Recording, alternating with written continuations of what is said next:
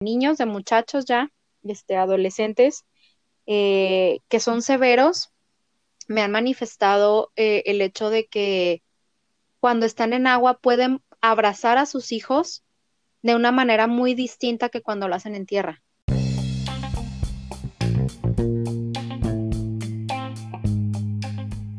Aquatics, el podcast que te sumerge en el mundo de la terapia acuática.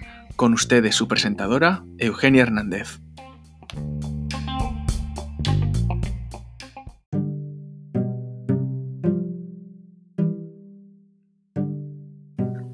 A hablar sobre la experiencia clínica en la terapia acuática. En ocasiones nos vamos a topar con diferentes obstáculos a la hora de la terapia en agua. Un ejemplo, trabajas con grupos pediátricos y el familiar tiene que entrar al tanque terapéutico contigo. Pero es el familiar el que tiene más miedo al agua que el propio paciente. En este caso, tendrás que trabajar con dos pacientes. Las similitudes en la tierra y en agua como terapia siguen siendo las bases científicas.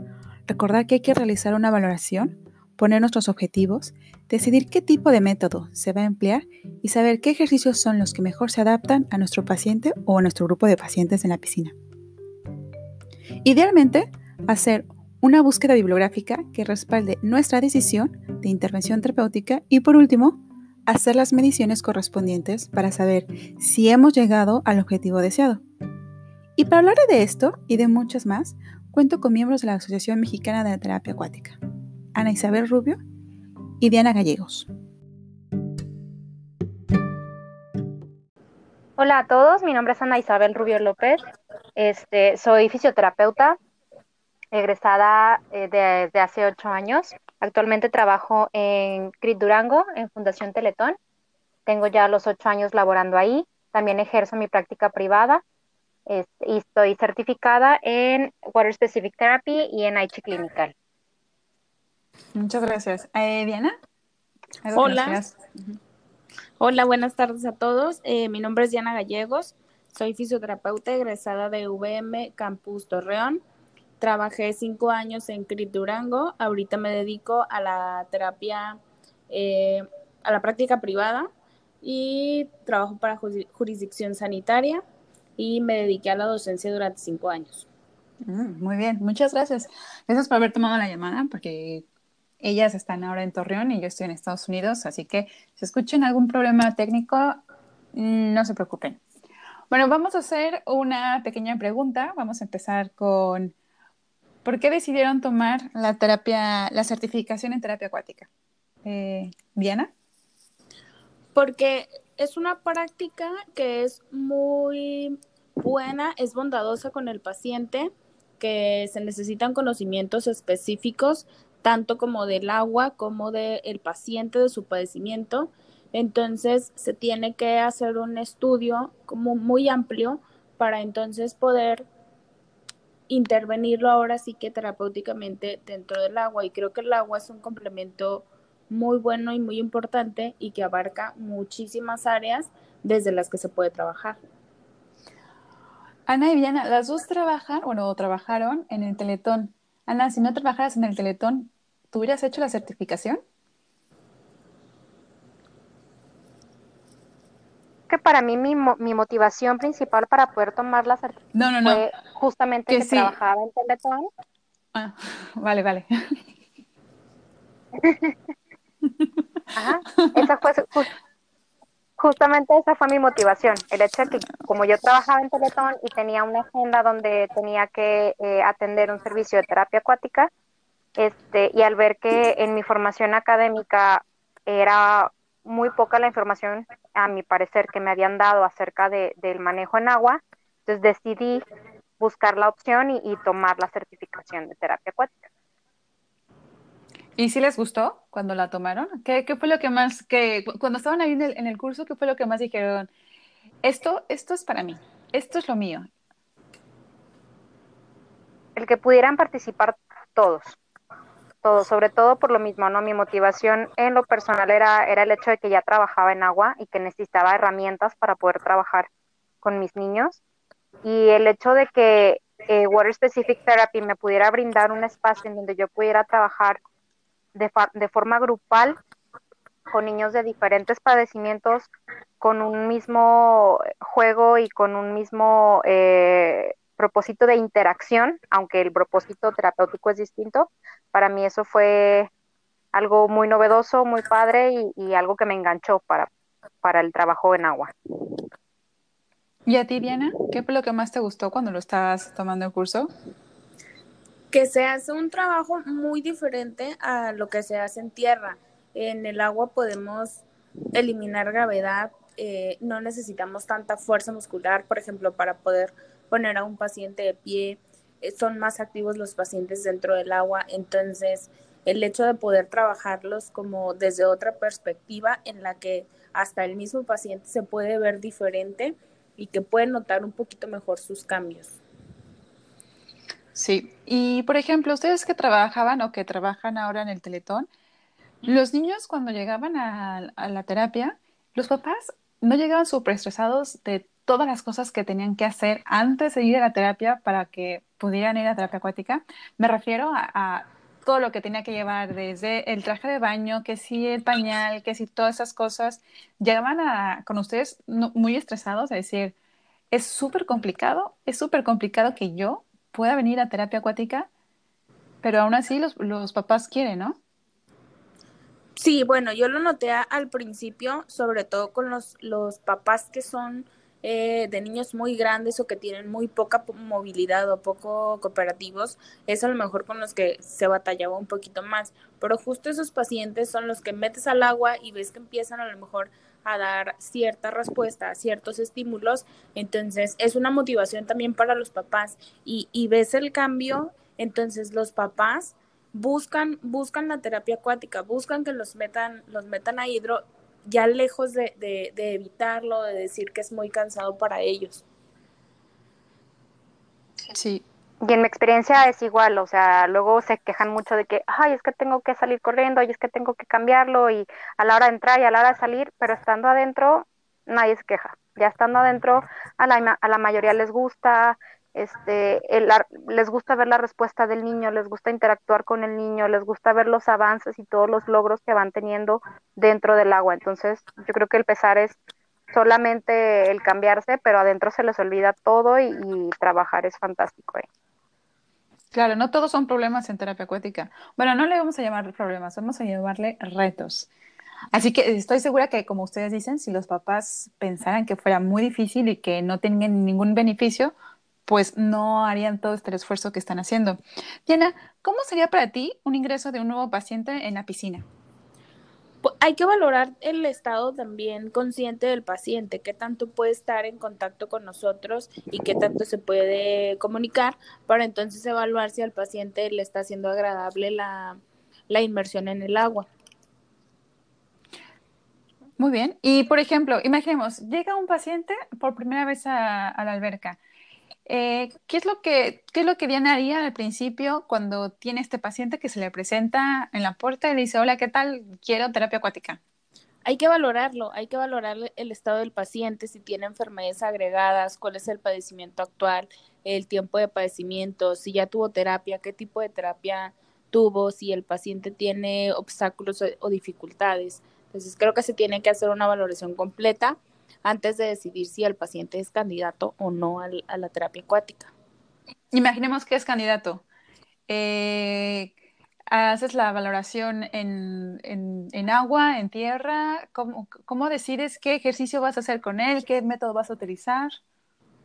Teniendo ya toda la valoración completa, pues ya, por ejemplo, si es un paciente que a lo mejor tiene cierta movilidad activa, pues entonces a lo mejor nos enfocamos en aumentar sus rangos de movilidad, pero pues lo primero es eh, meterlo al agua, ver si el paciente se siente cómodo, si no se siente cómodo, pues trabajar ahí un poquito de ajuste mental y ya que lo tengamos bien ambientado, pues entonces ahora sí fijar los objetivos en cuanto a lo que a lo que queremos llevar el tratamiento. Muy bien. Oye, Ana, tú trabajas en el Teletón y sé que en el Teletón, por procedimiento, tienen que entrar como en un grupo. ¿Cómo le haces si los papás son los que tienen miedo al agua? Afortunadamente no es algo que eh, ocurra muy seguido, pero sí ocurre. Eh, en vista de que tenemos grupos, cuando eh, llega a haber algún papá que, que es el que está temeroso al agua y no tanto el niño, lo que hago es que, bueno, separo el grupo, la mayoría de, de mis niños de mis pacientes ya saben qué es lo que tienen que trabajar, los papás ya están en contacto con, con los objetivos y con la forma de trabajo, porque pues eh, te comento, ellos se adhieren muy bien al tratamiento estando dentro del agua, entonces aprenden muy fácil lo que tienen que trabajar. Entonces, para mí lo más sencillo en estos casos es dividirlos. Este, los que ya saben trabajar, bueno, trabajan solos, y los que son nuevos que tienen miedo es enfocarme un poco a ese papá o a esa mamá que tiene miedo en el agua.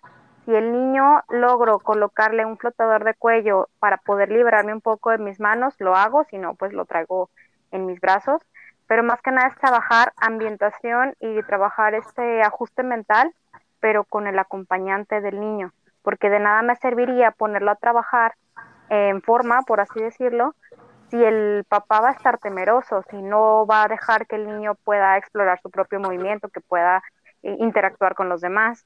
Este, de nada me va a servir que esté el papá en una esquina agarrado de un tubo con el niño muy abrazado. Entonces, eh, primero pues, que nada trabajar, trabajar el ajuste mental con el padre, con el acompañante y ya. Una vez que lo tengamos, pues ahora sí, ya, trabajar. Y eso puede durar una, dos, tres sesiones, depende del caso, ¿no? Claro, el caso es de que no estén todos ahí con miedo ni, ni nada por el estilo. Pero se me hace muy raro porque la, el tanque, la piscina terapéutica del, del CRIT no es muy profunda.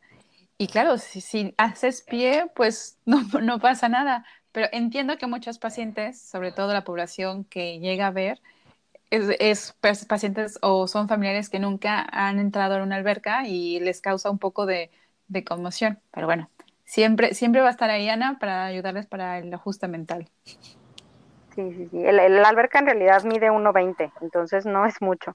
Pero sí muchos me han manifestado que, que a lo mejor en alguna ocasión en su vida, no sé, que se metieron al río y se los llevó la corriente, cosas así.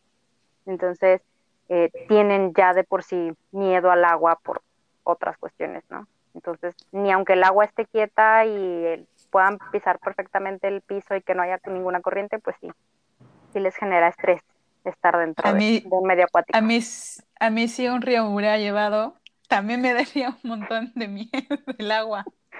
Sí, claro.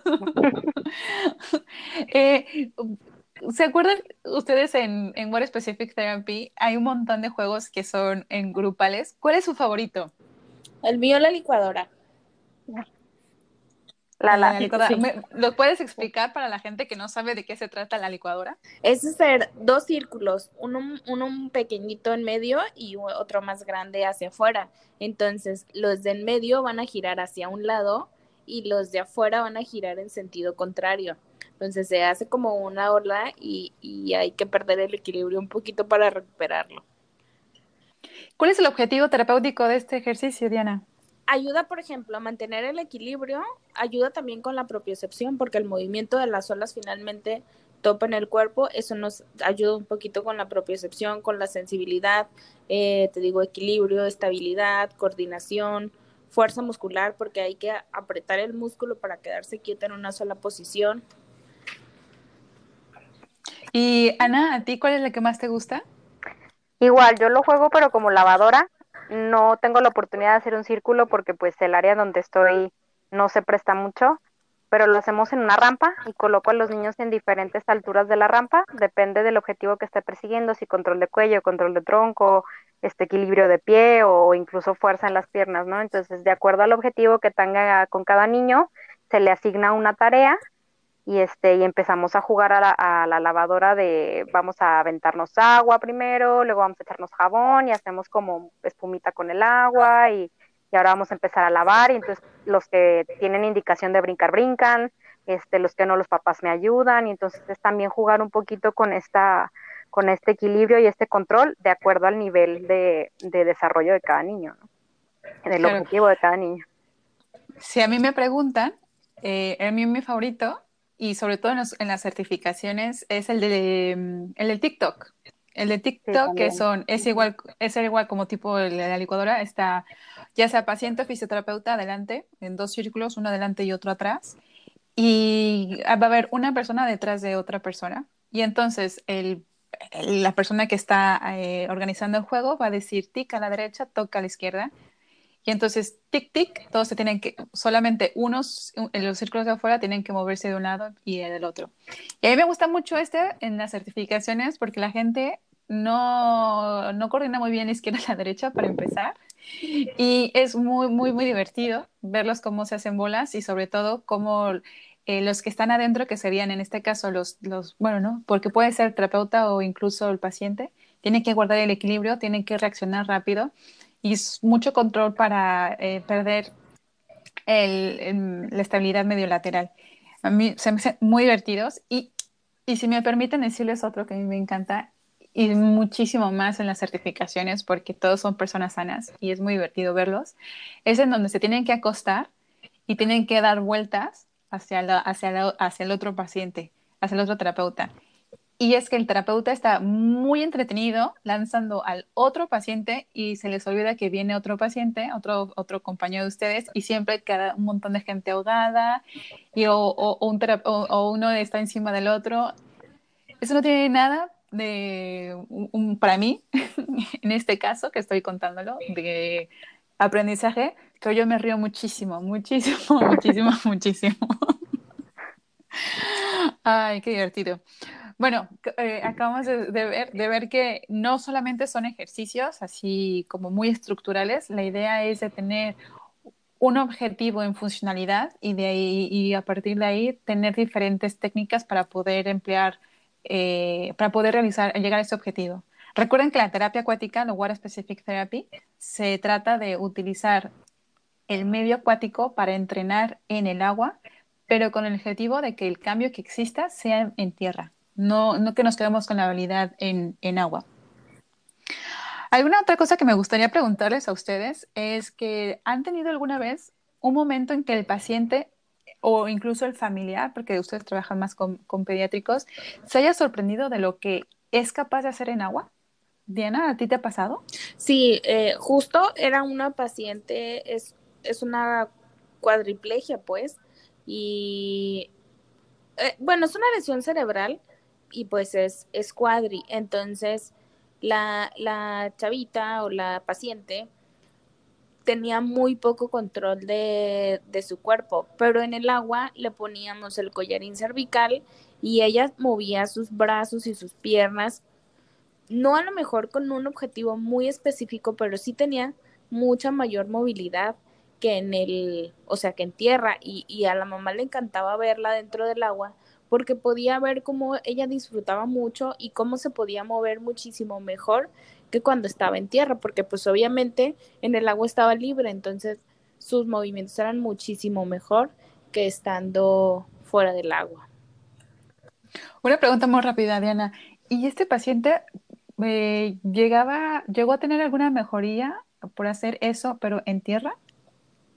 La, la, la pudieron a lo mejor eh, posicionar un poquito más en su silla de ruedas, ella se relajaba un poquito más también, empezó a tener un poquito mejor de control sobre, sobre su cuello.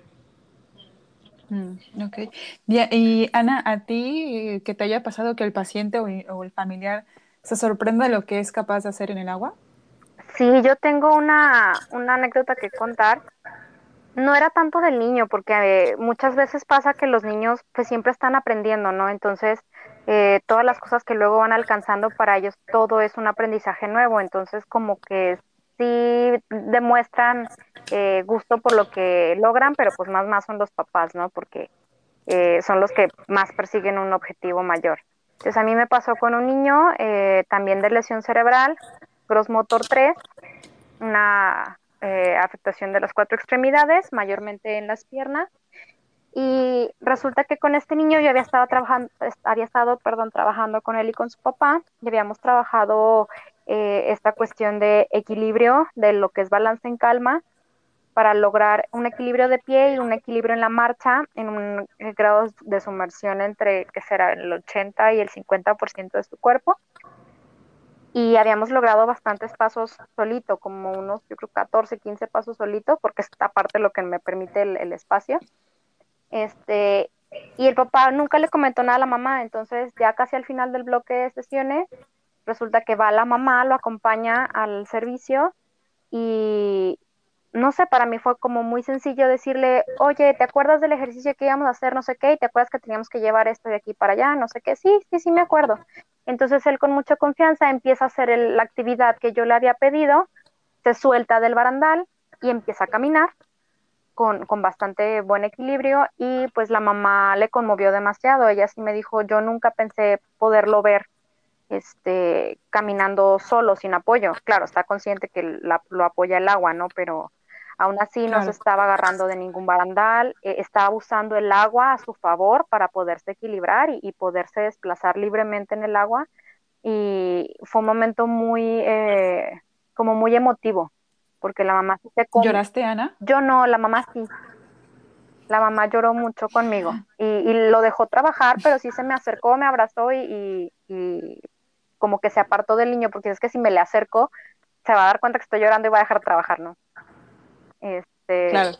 Y, y, el, ¿Y el niño tuvo algún, em, ya en tierras, modificó su marcha o modificó algo? A lo mejor no marcha, pero a lo mejor eh, estabilidad de tronco o algo. Sí, fíjate que en la marcha sí hubo cambios, porque aparte lo notaban que era como más seguro a la hora de trabajar en su andador. Vaya, sí, sí ya mm. tenía mucho tiempo caminando en andador, pero se le notaba como más seguridad y más agilidad a la hora de, caminar. Esa parte pues no tuve oportunidad de medirla de alguna forma objetiva, pero sí lo, tanto papá como mamá y la tía sí me, me decían que era como más sencillo para él incluso pasar de una silla a su andador y que era más ágil y más rápido a la hora de, caminar con su andador. Entonces no lo tenían que estar vigilando tanto, porque sí, sí lo hacía más, más seguido. Y eso me pasa mucho con los Gross, Motor 3, perdón. Cuando ellos ya logran eh, ser más independientes para caminar dentro del agua, muchos papás sí me manifiestan esa parte de que tienen más confianza, se notan como más libres en su movimiento en seco. Claro. Es súper interesante ver los, las diferencias y, y, es lo que siempre pasa, ¿no? O sea, a lo mejor se nos olvida o por las prisas o por tal, no hacemos las mediciones el antes y después, pero bueno, los que los están cuidando, los papás, siempre se dan cuenta de, esas pequeñas diferencias que a lo mejor para nosotros es algo muy insignificante, pero para el papá es un cambio significativo. Por ejemplo, que eh, el niño sea capaz de mantenerse de pie. Ahora es niño, pero cuando sea mayor, para los traslados de, silla a, cama es bien importante que el paciente sea capaz de sujetar su propio peso y no lo deje todo el cuidador. Entonces, a lo mejor pequeñas cositas que para nosotros pueden ser como muy insignificantes para el que le está cuidando, incluso para el paciente, es de gran ayuda porque muchas veces sabemos de que no se puede llegar a más, ¿no? O sea, tenemos un límite con ciertas patologías y bueno, se hace lo que se puede y siempre es mantener. Entonces, estas pequeñas estas pequeñas modificaciones siempre vienen bien y es una alegría en el corazón. Y qué mejor sería que estuvieran este, plasmadas en un objetivamente con qué. Estos tipos de ejercicios que, que ustedes hacen, eh, me da la impresión que toda la terapia que ustedes realizan por lo general es muy activa. Mm, ¿Ustedes hacen alguna, algún ejercicio pasivo y, o sea, alguna terapia pasiva en agua? Y si lo hacen, ¿qué, qué están buscando con ello? a veces hasta el ajuste mental, ¿eh? Cuando son niños como muy severos o que apenas están eh, integrándose al medio acuático, el familiar, papá, mamá, con, con, el niño en el medio acuático, sí lo llego a trabajar. Este, pero con ese objetivo como de ajuste mental de, de los dos, de que se empiecen a compenetrar como en un trabajo en equipo. Y sí, algunas veces, pues para esta parte de, de movilizar y demás, pero en su mayoría busco que todo sea activo, porque pues para movilizaciones seguramente lo hacen en muchas terapias afuera, en seco. Entonces, mm. si ya los tengo en un medio acuático, no tiene caso trabajar lo mismo de terapia física, pero mojado. Yo creo que es, mejor buscar una alguna alternativa que permita eh, sacarle el provecho al 100% al medio en el que estás. Yo algunas veces sí trabajo eh, a lo mejor un poquito de posiciones de Watsu, pero sobre todo con pacientes que tienen a lo mejor eh, fibromialgia o alguna enfermedad degenerativa que le causa mucho dolor. Entonces, empiezo un poquito con movilidad eh, pasiva y para que se relaje nada más, pero o sea, es a lo mejor 5 o 10 minutos de la terapia y el resto sí es trabajo activo. O por ejemplo, con pacientes también que tienen eh, el tono muy alto, como para relajarlos un poquito y luego ya que empiecen a trabajar de manera activa. Diana, dos preguntas. La primera, ¿cuánto tiempo dura una terapia en agua con, o sea, contigo? O sea, te dices que utilizas los 5 o 10 primeros minutos. ¿Cuánto dura una terapia Puede en agua? ser entre 30 y 40 minutos. Ah, muy bien. Y la segunda pregunta. Eh, ¿Tú sabes alguna otra forma para que el paciente, bueno, eh, pasa mucho con los, los, los ejercicios en, forma impasiva, eh, en este caso Watsu, de que cuando lo estás haciendo el paciente se relaja tanto, tanto, tanto, tanto, tanto, tanto, que se te queda dormido. ¿Te ha pasado? Eso es la que, que a veces se queda dormido. Y cuando se queda dormido, eh, quiere decir que mm, en su cerebro no está pasando absolutamente nada eh, interesante, así que no hay ninguna modificación estructural en forma periférica.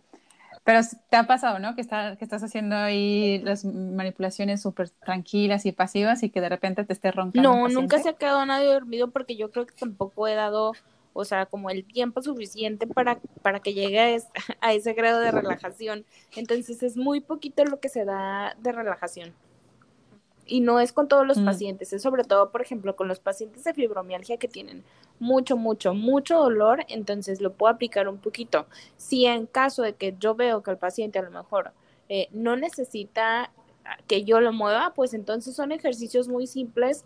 Por ejemplo, hay, hay ciertas posiciones de Aishi que me gustan mucho, en donde con la pura respiración el paciente se relaja solito.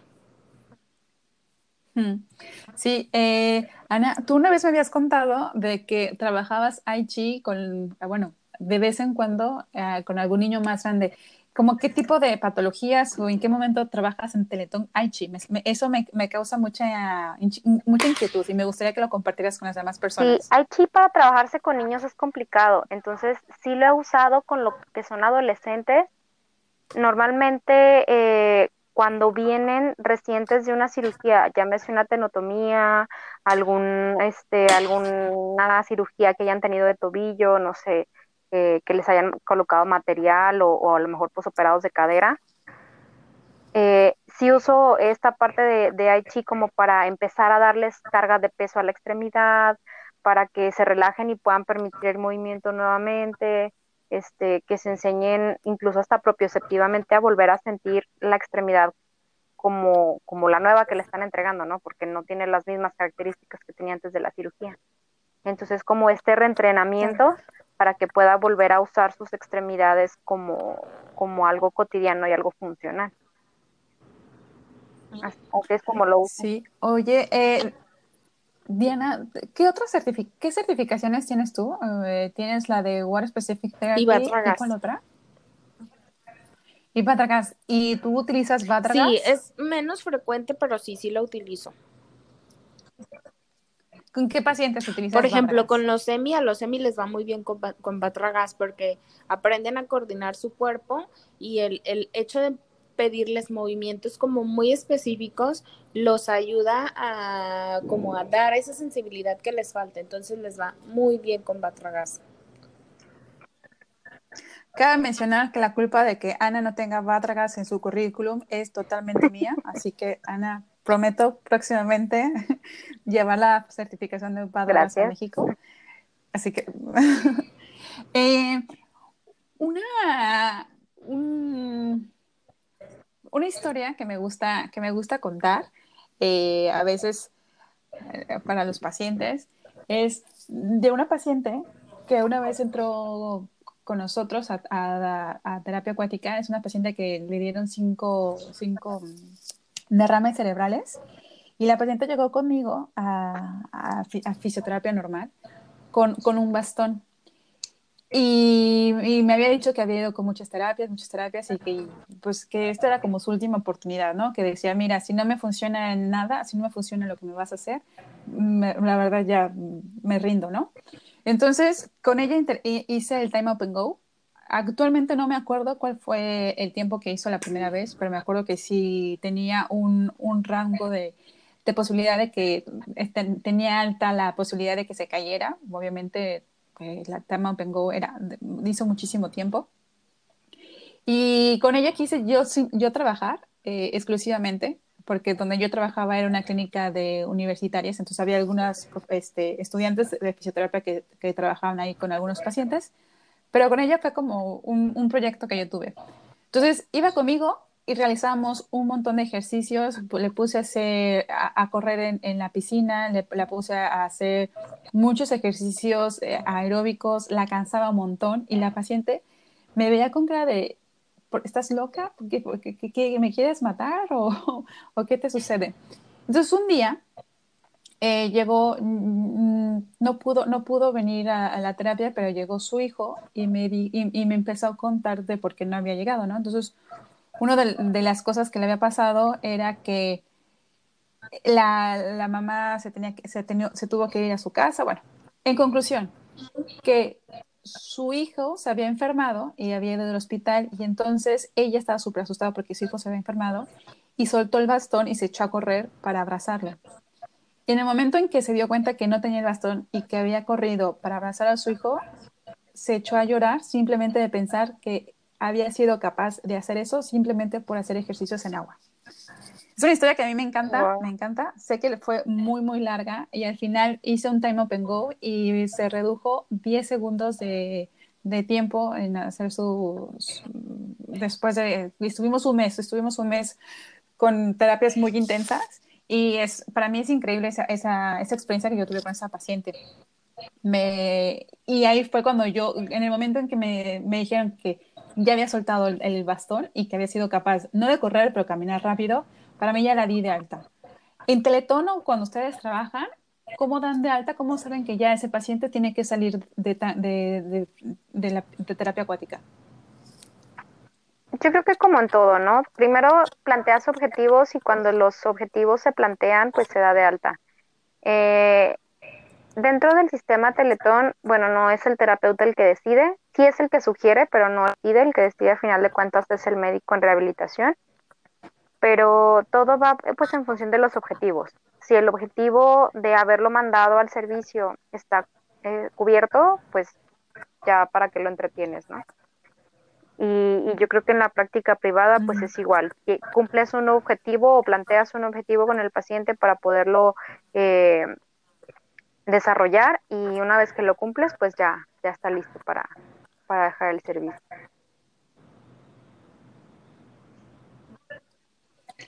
De los congresos que han estado, las certificaciones que han estado, ¿qué es lo que creen que a los fisioterapeutas en México nos hace más falta? En terapia acuática, ¿eh? En terapia acuática. Yo creo que, o sea, el hecho de buscar eh, lugares donde se pueda realizar la terapia, porque es casi siempre la excusa de eh, yo no tengo dónde realizarla, entonces a lo mejor es buscar un espacio, ir a las deportivas, eh, buscar centros de natación para que se hagan grupos o, o no sé, que se busque como es que tenemos muy abandonada la terapia Digo, desde el hecho en, el que no buscamos como un lugar en donde realizarla adecuadamente. Entonces creo que va desde ahí como de empezar a buscar, creo que hay muy poco interés, o sea que solo los que están dentro, les toca trabajar ya dentro del agua son quien busca certificarse, pero creo que desde las escuelas no se les da como, o sea, como, como la importancia que debería tener, porque para todo, y, y me he dado cuenta con mis compañeros docentes que es, buscan suplir la terapia acuática con todos los demás medios, ¿sabes? Con compresas, con analgésicos, con terapia manual, para evitar el hecho de tú como terapeuta meterte al agua por lo que implica cambiarte, eh, o sea, todo eso. Entonces creo que es eso, como darle la importancia que se merece, buscar los beneficios realmente de cuáles son los de la terapia acuática sobre los demás tipos de tratamiento para, como para para poder tener objetivos claros. Sobre todo porque la terapia acuática no, no es para todo el mundo y la terapia acuática no es magia. O sea, eh, va a haber para unos pacientes que les va a venir muy, muy bien y va a haber otros pacientes que no les va a hacer nada. Entonces, simplemente que, por ejemplo, hay otros pacientes de que no les va a hacer nada hacer 50 eh, sentadillas y a otros pacientes sí. Entonces, también hay que ver cuál es la patología del paciente, cuál es el problema y cuál es lo que realmente quiere el, paciente. A lo mejor el paciente tiene un objetivo muy diferente al nuestro y, hay que tener, como mencionaban, herramientas para saber, oye, pues mira, no soy especialista, pero aquí hay una, en, este condominio hay una alberca y nos podemos meter todos ahí. Sí, También puede ser. Ya para cerrar eh, la, entrevista con ustedes, me gustaría que cada una nos diera como un consejo o unas palabras de aliento para aquellas personas que están buscando la terapia acuática, no solamente los terapeutas, sino también eh, algún paciente que esté escuchando y que diga, fíjate, no sabía esto, o de hoy en adelante me voy a buscar más certificaciones. No sé, lo que ustedes quieran, lo que ustedes quieran compartir para las personas que nos están escuchando. Bueno, a mí me gustaría eh, invitar a los colegas a que se atrevieran a conocer la terapia acuática, eh, a todos aquellos que ya trabajan en, una alberca, que tienen un, una alberca o una eh, algún tipo de, servicio de, de, hidroterapia en sus centros de rehabilitación o en las empresas donde trabajen.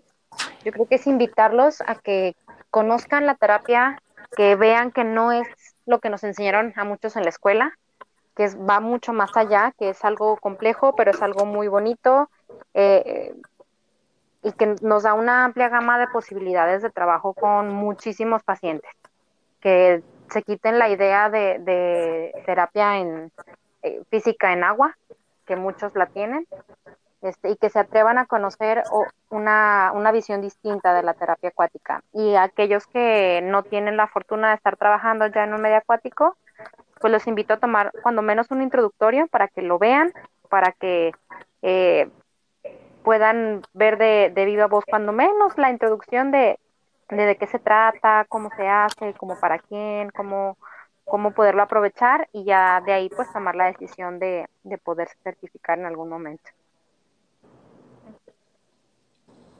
Muchas gracias, Ana.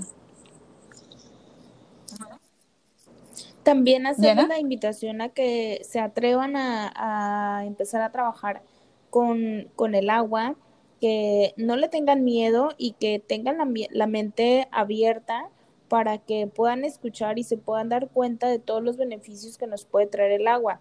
Como nos decía Ana, no es solo llevar, eh, si ya están trabajando en, en, en el agua, o en piscina, que no, no es meter al paciente y mover las piernas y los brazos 10 eh, veces y sacarlos. O sea, es, es atrevernos a imaginar todo lo que el paciente puede realizar dentro del agua. Entonces, es nada más es eso, invitarlos a que su mente esté abierta, que investiguen para que pues no se queden nada más con eso, ¿no? Con lo que nos enseñan en la escuela y así como se hacen certificaciones en otras cosas, como ahorita que está muy de moda la terapia manual, la punción seca, pues que también le echemos ahí ojito a la terapia acuática porque es muy interesante. Pues muchas gracias, chicas, por haber este, aceptado la, la, invitación a hablar en este podcast. Se, no será la última, seguro las tendremos varias veces. Pero de todas maneras, gracias por haberse tomado el tiempo, por haber contestado alguna que otra pregunta.